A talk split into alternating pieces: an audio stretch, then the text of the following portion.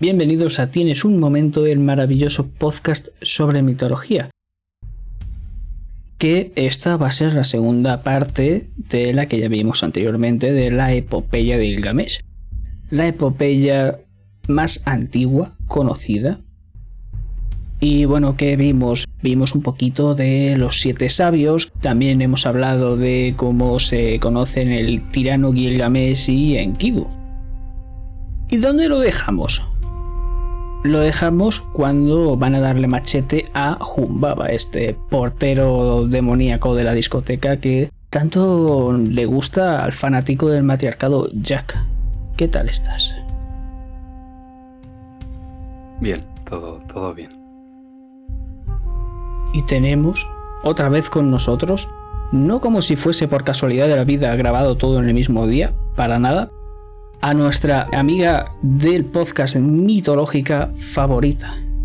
¿Qué tal estás, Mara? Nunca me fui, Iván. Bien, aquí luchando con el ventilador intruso. Así que pasando calor a vuestro lado. Ese ventilador tal vez en Lil tenga algo que ver. Y bueno, podéis encontrarla en Instagram como Maldita Poesía, en Twitter como barra baja, Satanic Panic barra baja, que tiene unos hilos mitológicos maravillosos. Simplemente maravillosos. Y bueno, tiene muchas otras cosas más. O sea que pasad y bueno, decirle muchas cosas bonitas. Vamos a empezar. Porque como he dicho, dan machete a Jumbaba, a este portero demoníaco, y van a volver a Uruk, tanto en Kidu como en Gilgamesh. Allí van a encontrarse con la diosa del amor, el sexo y la guerra Istar, ya sabéis, el propio podcast de Istar, que es una mujer, una diosa bastante benevolente, guiño guiño, codo codo. Y va a decirle a Gilgamesh, oye, te follo, ¿vale? Y Gilgamesh le dice no, no quiero acabar como todos tus otros amantes. Entonces, eh, se enfada un poco y va a su padre Anu a los cielos y dice: Padre, déjame tener el toro del cielo para matar a Gilgamesh y su ciudad, porque si no me concedes el toro del cielo, derribaré las puertas del infierno mismo, aplastaré los postes de las puertas y desaplanaré, y dejaré que los muertos se vayan y que deambulen por la tierra y comerán a los vivos los muertos sobrepasarán a todos los vivos. Y es que a cambio, Istar debe dar siete años de provisiones para compensar la hambruna que va a causar que descienda este toro. Cuando baja, este toro empieza a destruirlo todo y provoca sequías y es que con su primer aliento va a abrir un agujero que se va a tragar a 100 hombres y lo va a hacer dos veces más. Estos héroes al contrario que con Jumbaba, esta vez no van a recibir eh, ninguna ayuda divina. O sea, van a partirle la cabeza al toro ellos solos.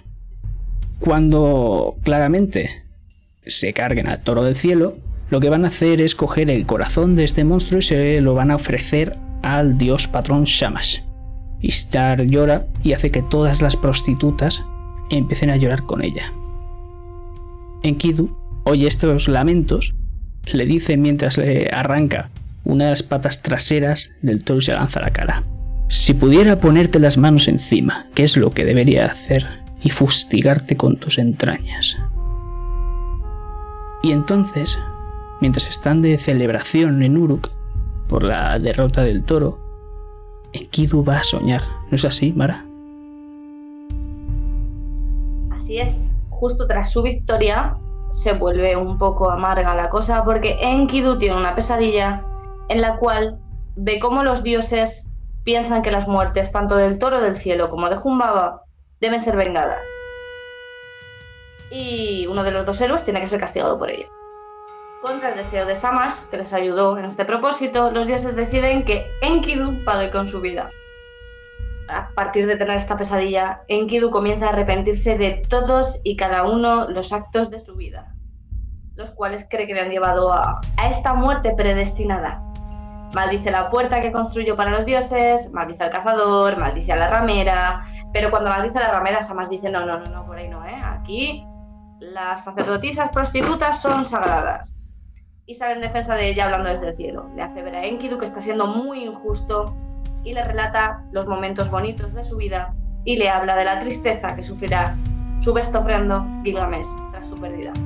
Entonces, un Enkidu lleno de júbilo porque su amigo se va a poner súper triste cuando se muera, dice, no pasa nada. Y cambia sus maldiciones por bendiciones. Bendice la puerta, bendice al dios, bendice a la puta, lo bendice todo. Al final, tras ese ataque de ira, sosegado, Enkidu, cada vez más enfermo en su lecho, nos va describiendo cómo es el inframundo. Irkala, está regido por la diosa Ereshkigal, es un lugar oscuro y triste donde todos residen por igual. Reyes, sacerdotes, acólitos, lavaderos, no importa. Y es un lugar donde no se puede volver. ¿Verdad, Iván? Después de esta ensoñación, de esta pesadilla y claramente de esta enfermedad que causa dolor y tristeza tanto a Enkidu porque se va a puto morir y a Gilgamesh porque va a perder a su amigo. Entonces el, el Gilgamesh va a lamentar la muerte y va a empezar a llamar a las montañas, los bosques, los campos, los ríos, los animales salvajes y a todo Uruk para llorar la pérdida de su querido amigo. Y esto, esto me parece brutal, o sea, este shipeos que es increíble, escuchad esto.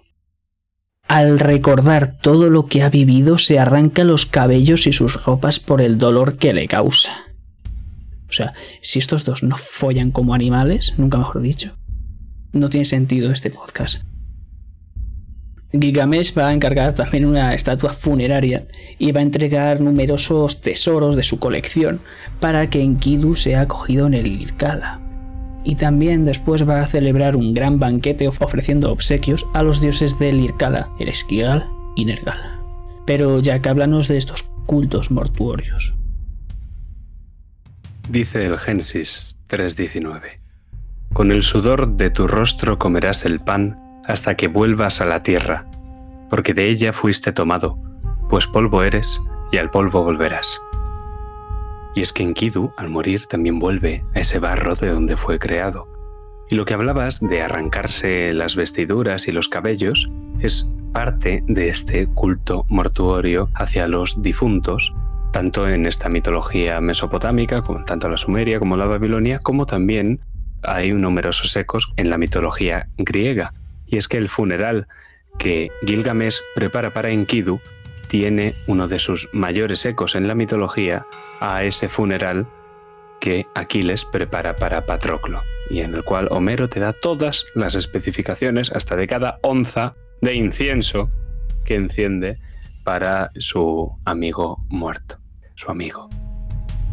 Además también hace de plañidera, o sea, de esta mujer que llora, y su propia relación trasciende la muerte de uno de ellos, es decir, la muerte de Enkidu. En este caso, Enkidu se convierte en un héroe al que adorar o al que amar, incluso más allá de la tumba, ¿no? La cosa es que tras estos festejos funerarios que tanto tienen que ver con el culto mortuorio en el que no me voy a detener demasiado, Gilgamesh siente miedo tras la muerte de Enkidu. Tiene miedo de su propia mortalidad y por tanto va a emprender un viaje tanto una especie de peregrinación para encontrarse a sí mismo, como un viaje humano. O sea, no es un viaje divino, no va a matar a nada, va a descubrir cuál es ese secreto de la inmortalidad. Él intenta buscar la inmortalidad ya no para traer a su amigo, sino para que no le ocurra lo mismo, porque se da cuenta que pese a todas esas hazañas que ha llevado a cabo con Enkidu, son mortales, van a morir igualmente y un demonio o una enfermedad, que en la antigua Mesopotamia es un poco lo mismo, se ha llevado a Enkidu y también se lo puede llevar a él. Y por mucho que su nombre sea grabado en la piedra, al final llegará un momento en el que muera de una forma horrible como lo había ocurrido a su amigo. Por tanto, viaja solo, viste una piel de león, tal y como hace Heracles cuando anda errante y con esta piel de león se sume en el estado de naturaleza, de nuevo, abandona la civilización y se sume primero en la estepa y luego más allá se convierte en un ser salvaje, ya no es un rey por más tiempo, sino que se ha alejado de sus deberes regios, los descuida para buscar esta inmortalidad. En este sentido, este viaje en búsqueda de la inmortalidad, al abandonar sus deberes regios, es también un acto de gibris. ¿No es así, Mara? Así es. Gilgamesh, eh, más que desconsolado por la muerte de su amigo, aunque también sabemos que lo lamenta mucho, tiene miedo de correr la misma suerte que él. Entonces emprende este peligroso viaje, como tú has comentado, solo, vistiendo esa piel de león para visitar a Utnapishtim, del que hemos hablado como Atrahasis, y que está claro, y lo vamos a ver a lo largo de la epopeya, que sirvió como inspiración para el Noé judeo-cristiano. Fue a visitar a Trasis, como he dicho, y a su esposa, que fueron los únicos seres humanos que sobrevivieron a algo conocido como la Gran Inundación, que de hecho es el primer diluvio universal conocido mucho anterior al bíblico. A este matrimonio les fue concedida la inmortalidad por los dioses, con la esperanza de obtenerla también y así engañar a la muerte, Gilgamesh emprendió este viaje. Camino atravesó montañas, custodiadas por seres escorpión, de los que puede hablar más Iván si le apetece, que le permitieron continuar su viaje a través de la oscuridad y justo cuando el sol se iba a poner de nuevo, Gilgamesh consiguió llegar a su destino, a la casa de Atrahasis. En esta búsqueda de la inmortalidad, que es el viaje del héroe, casi hay un carácter de iniciación en los misterios de la vida y la muerte, un poco como los misterios de Leusis o el mito de Orfeo. Tanto Orfeo como Gilgamesh, para que veáis la comparación, están buscando a un ser querido que está muerto y emprenden un viaje por sí solos, un viaje que les lleva hasta el propio Irkala o el inframundo. El destino de ambos, tanto el de Enkidu como el de Gilgamesh, como el de Orfeo, como el de Eurídice, es trágico. Es decir, no se puede vencer a la muerte. Todos estos cultos mistéricos sobre la vida y la muerte hablan de la regeneración, pero no hablan de vencer a la muerte en ningún caso porque Gilgamesh, al igual que el propio Aquiles, está condenado a morir. Y mientras que antes, como he dicho, había buscado la inmortalidad de otra forma, mediante la gloria, ahora la va a buscar la inmortalidad física. La inmortalidad realmente es algo que está ajeno al ser humano. Y el aceptar esto es algo mucho más oscuro que aceptar la mera aceptación de la muerte. Quiero decir, tal y como se dice en uno de estos poemas sumerios, la vida que buscas nunca la encontrarás, Gilgamesh, pues los dioses crearon el género humano, la muerte entregaron al género humano y la vida guardó para ellos. Y todos los mitos occidentales, o la gran mayor parte al menos, utilizan un tipo de objeto mágico para justificar el viaje del héroe. En este caso va a ser aquella planta. Pero en principio Gilgamesh no conoce de la existencia de esa planta. Dicen Jordi Baló y Xavier Pérez que realmente es en la Edad Media cuando la búsqueda adquiere un carácter metafísico mediante las historias del Santo Grial. O sea, todos los caballeros van en busca del Grial, sí, pero al final van en busca de algo más. Pues ese algo más ya existía en la epopeya de Gilgamesh, solo que luego se acabó perdiendo. ¿Qué va a buscar Jasón? El vellocino, está claro, es un objeto concreto. No tiene tanto este carácter metafísico como va a tener posteriormente. La única diferencia entre el concepto metafísico de la eternidad cristiana y el concepto de la inmortalidad de Gilgamesh es puramente temporal. El grial no es tanto un símbolo de poder, sino es más bien apacentarse con la propia alma. ¿Qué es lo que está haciendo el propio Gilgamesh y es lo que se da cuenta al final? Que este viaje le ha servido para ser más sabio, pero que no por ello es inmortal. Y la sabiduría no le da la inmortalidad. Esto no es no, el tesoro era la amistad. No, no es cierto, el tesoro no era la amistad. Pero al hacer este viaje has descubierto esto, que no es el tesoro que te prometieron, pero lo has descubierto y te has dado cuenta de que el tesoro no lo ibas a alcanzar igualmente. Pero me parece especialmente interesante este episodio con el barquero. ¿A qué nos recuerda esto, Iván? Antes debo decir que este Hombre Escorpión, esta pareja Hombre Escorpión que nos hablaba antes Mara, podéis encontrarla en el podcast de Tiamat como los Kirtablulu. Y bueno, si hablamos de barqueros en la mitología, eh, si pensamos en una que se nos venga rápidamente a la cabeza, claramente va a ser Caronte. Porque Gilgamesh va a conocer a una deidad asociada a la cerveza y el vino, que es Siduri. Y esta va a intentar disuadir al héroe sin éxito, y bueno, si volvemos a pensar en mujeres que disuaden a los hombres en la mitología, podemos irnos a la Odisea. Circe con Odiseo o Calipso con Odiseo también. no lo disuade con éxito, y le dice que vaya a ver al barquero Ursanabi. Y este se lo encuentra buscando unas serpientes. Entonces eh, Gilgamesh se pone bastante agresivo y empieza a destrozar unas rocas que mataban al ser tocadas, por si no lo sabíais. Entonces el barquero le dice que a cambio va a tener que talar 120 estacas como recambio para esta barca. Y no se sabe muy bien si estas piedras se podrían llegar a ser gigantes de piedra o simplemente piedras con algún tipo de poder. No lo sabemos. A vuestra imaginación queda.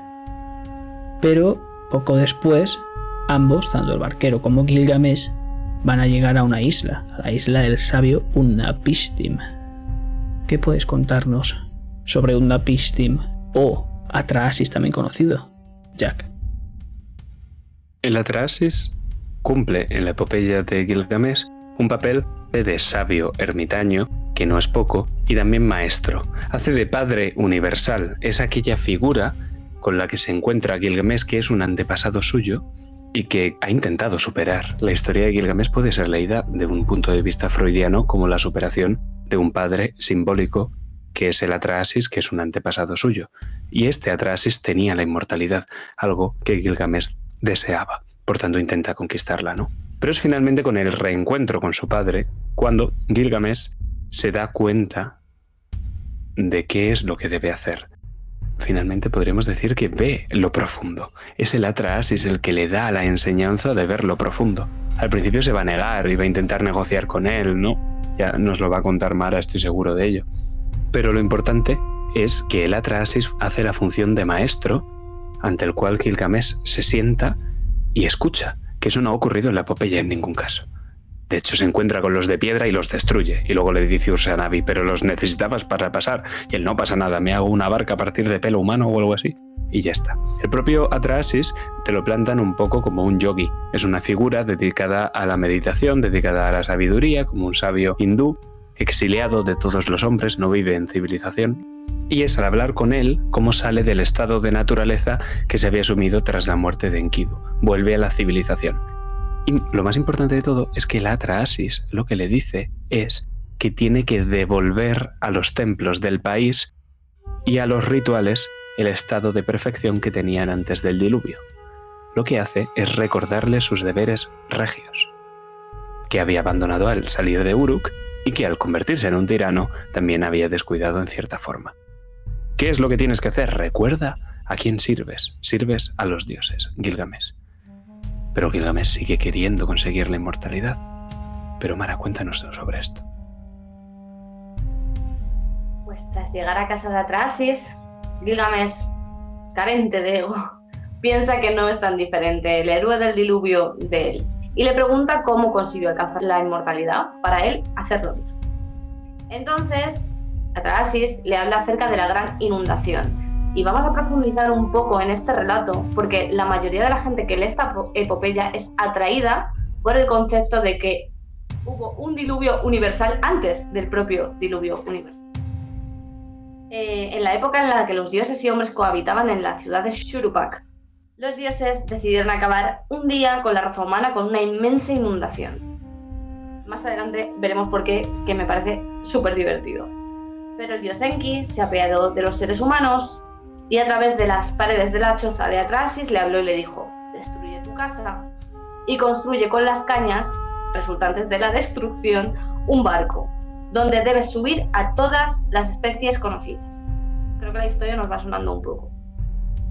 Entonces la tierra fue asolada por una tempestad que duró seis días y seis noches hasta que el séptimo día, como no, sumerios, todo entró en calma. Atrasis se asomó desde su barco y vio como toda la humanidad se había convertido en arcilla de nuevo, y como en el paisaje llano solo emergía el pico del monte Nisi, contra el que había encallado el barco. Atrasis esperó una semana, con sus siete días, y soltó una paloma que volvió. Después soltó una golondrina que también volvió. Y por último soltó un cuervo que no volvió, indicando que las aguas habían bajado y por lo tanto el animal había encontrado un sitio donde poder posarse.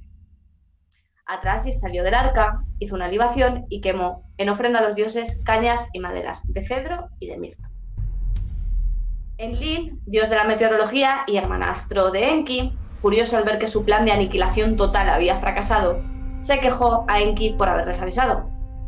Pero el dios defendió tan fervientemente su causa que Enlil terminó por bendecir a Trasis y a su mujer y convertirlos en iguales a los dioses.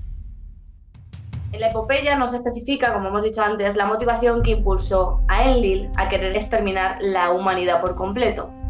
Pero existe una versión que sí que nos da una explicación al respecto que de verdad a mí personalmente me encanta. Al parecer, antes de la existencia del hombre, los dioses poblaban la tierra. Pero al ser sus únicos habitantes tenían que trabajarla ellos mismos, hacer todo el trabajo. Y claro, era durísimo. Entonces dijeron, ¿y por qué no creamos al hombre para que nos haga el trabajo? La idea prosperó, crearon uno, luego crearon 14, siete hombres, siete mujeres. Pero la humanidad comenzó a reproducirse, sorpresa, y a multiplicarse. Y claro, cada vez el ruido que hacían era mayor. Y él no podía dormir. Intentaron reducir su número con una epidemia, con una sequía, pero nada, eran demasiados. Así que Enlil, harto y muerto de sueño, decidió convocar el diluvio. Y así se inventó lo de tirar agua por la ventana cuando los vecinos te dan por culo. Tras relatarle todo esto del diluvio a un reticente, eh, le dice, bueno, Gilgamesh, te voy a dar una oportunidad de conseguir la inmortalidad, pero tienes que merecértelo. Yo he salvado la humanidad, ¿tú qué has hecho?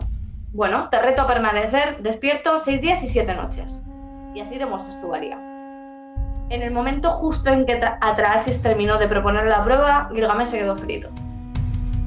Y como una especie de burla, le pidió a su mujer que horneara una oblea cada día que el héroe permaneciera dormido. Cuando Gilgamesh despertó, eh, le mostró todas las obleas para que no pudiera negar su fracaso y lo envió exiliado de regreso a Uruk con el barquero del que hemos hablado antes, Urshanabi. En el momento de su partida, la esposa de Atrasis le pide que se compadezca del héroe ya que ha realizado un largo viaje lleno de penurias para llegar hasta ellos. Entonces Atrasis le habla acerca de esta planta que existe en el fondo del océano y que lo rejuvenecerá. No le dará la vida eterna, pero lo hará joven de nuevo.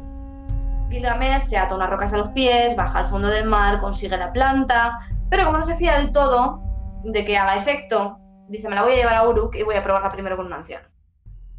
Desafortunadamente, muy desafortunadamente, al tomar un baño en un lago, decide dejarla en la orilla mientras se baña. Y una serpiente, cosa que me parece muy interesante que sea también una serpiente, al igual que la serpiente del Edén de la mitología judeocristiana, le roba la flor, robándole también así la juventud, y se marcha mudando su piel mientras se aleja. Gilgamesh, lloroso y con las manos vacías, vuelve a Uruk donde la epopeya comenzó y donde termina con la contemplación de los mismos muros. Y dicho esto, hablemos un poco más de Gilgamesh. Cuéntanos, Jack.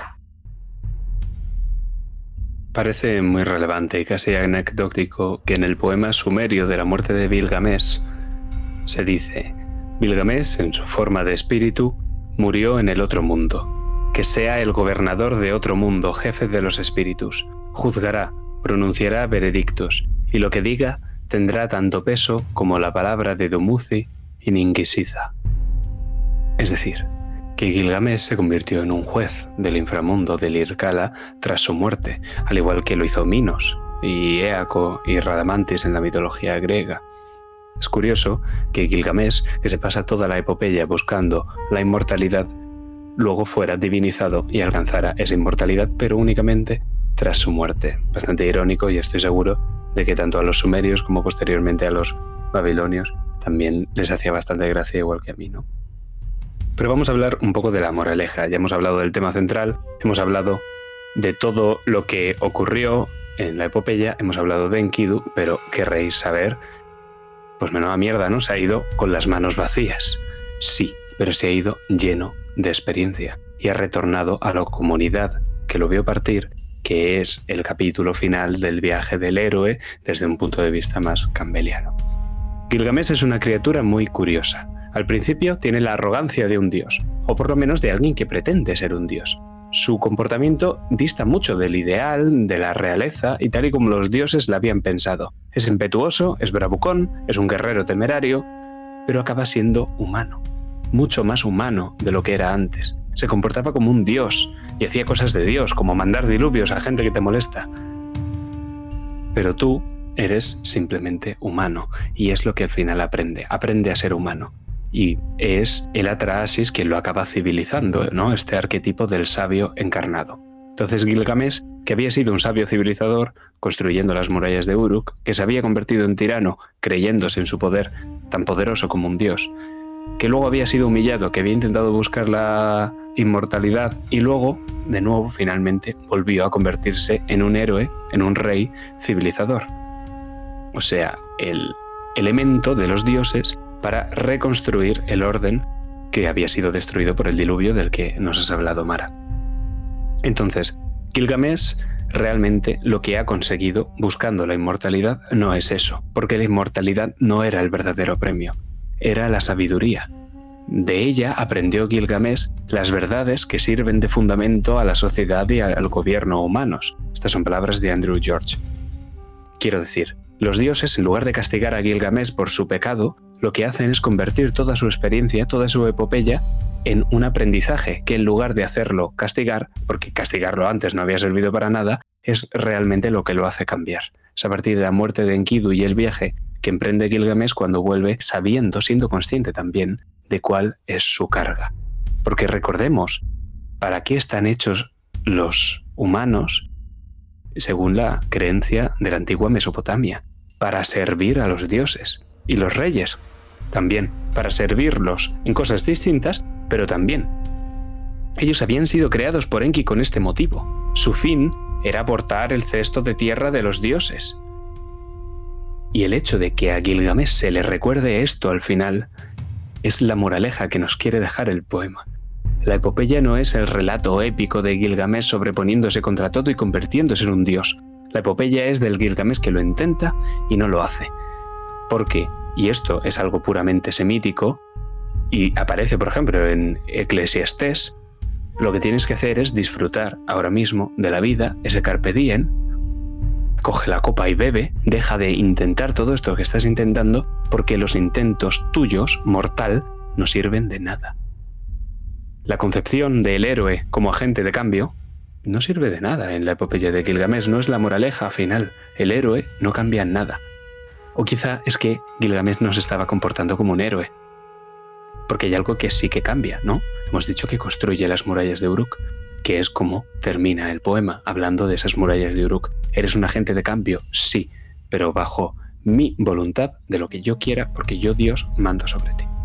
Entonces esa es la enseñanza y la moraleja. Seres humanos son servidores de los dioses y es mejor quedarte con lo que tienes y disfrutarlo. Esa es la enseñanza final que se dice del Popeye de Gilgamesh. Es lo que la cervecera le dice en su camino, como bien hablaba Iván, le dice, deja tu búsqueda, deja de hacer esto. Y él dice, no, tengo que seguir, tengo que seguir. Y sigue y sigue y sigue y consigue un premio. Sí, la sabiduría. Que si no hubiera seguido no lo habría encontrado, claro. Quien no se equivoca no puede aprender luego.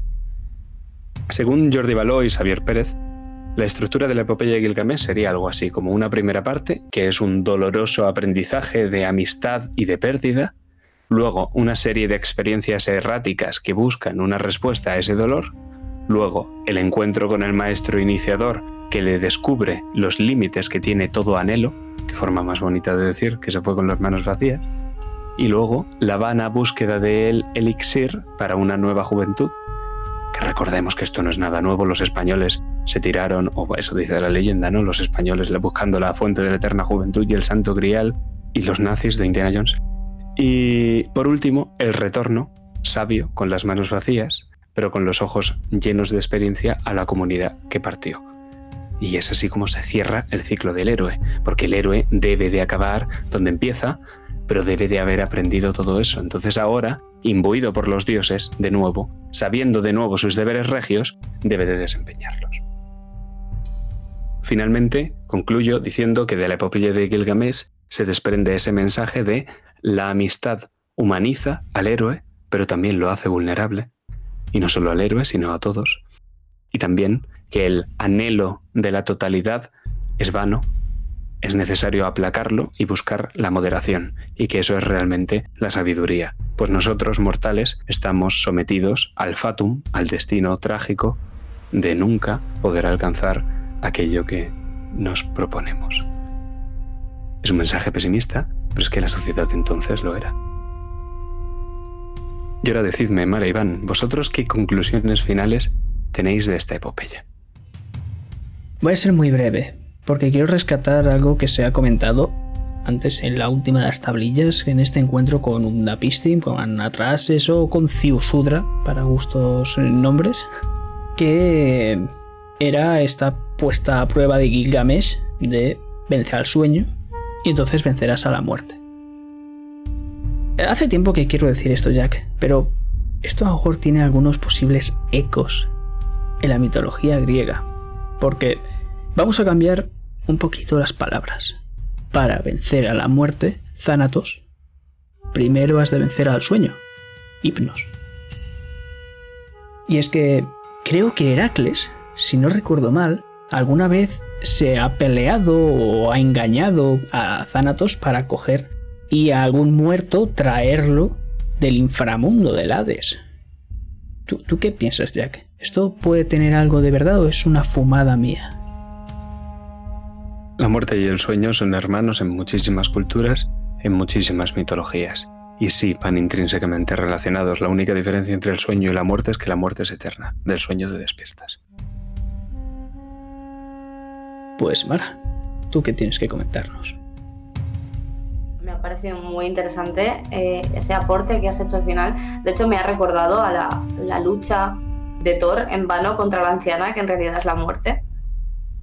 Y lo único que quería aportar y la moraleja que saco de esta epopeya que me ha dejado ese sabor de boca tan agridulce es, desde el principio de los tiempos se ha romantizado eh, ser becario. No, es que te llevas la experiencia. No, no quería la experiencia, quería la inmortalidad. Me parece fatal. O sea, lo que me llevó a esta epopeya es tristeza. Tristeza de, de, de Enkidu que paga los platos rotos de su amigo, de su amigo que intenta conseguir por su cuenta lo que lleva anhelando, bueno, en realidad movido por el miedo. Pero desde la muerte de su amigo y lo que consigue es fracasar y que le digan, bueno, machote, pero te llevas lo aprendido.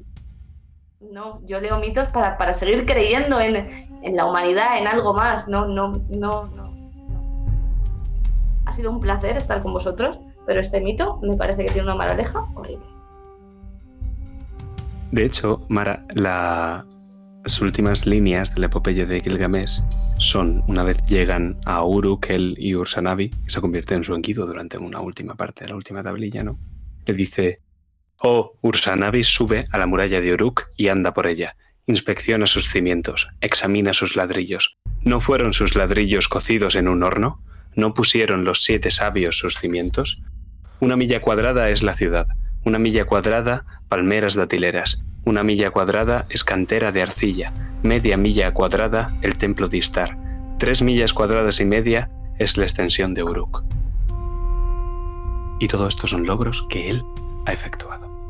Finalmente, no solo me llevo lo aprendido, sino vuelvo a casa y me doy cuenta de que todo esto lo construí yo. Y que realmente aquí es donde puedo resaltar. No tengo que apuntar a la luna, tengo que apuntar más cerca y podré conseguirlo. Ese es un poco el pensamiento final. No compararse con los dioses, porque todos hablen escaldados. Belerofonte es un buen ejemplo. La Torre de Babel es otro. ¿Qué te parece así? ¿Mejor? Muchísimo mejor. ¿Dónde va a parar? Básicamente nos quedamos con un haz lo que se te da bien y no intentes hacer lo que hacen los demás. Por eso no voy a colaborar nunca más con vosotros, es broma. Bueno, a ver, os he dicho antes el Twitter, podéis ir ahora mismo y cancelarla. Ha sido un placer, como siempre, estar aquí con vosotros, hablar sobre Gilgamesh, sobre su amigo Enkidu y toda su epopeya. O sea que recordad seguir a Mara, Maldita Poesía, Instagram, Twitter eh, barra baja Satanic Panic barra baja y mirar todos sus hilos de mitología, de todo, de todo, de todo. Y a nosotros, bueno, eh, comentadnos en Spotify, no se puede, pero lo intentáis. En Evox eh, creo que sí, o sea que adelante. En Twitter por privado, por público, dudas, sugerencias. Si queréis eh, venir algún día uno de vosotros al podcast, bueno, pues lo hablamos y nos echamos unas risas. Ya sabéis, todo lo típico de cada podcast, pues eso. Un saludo.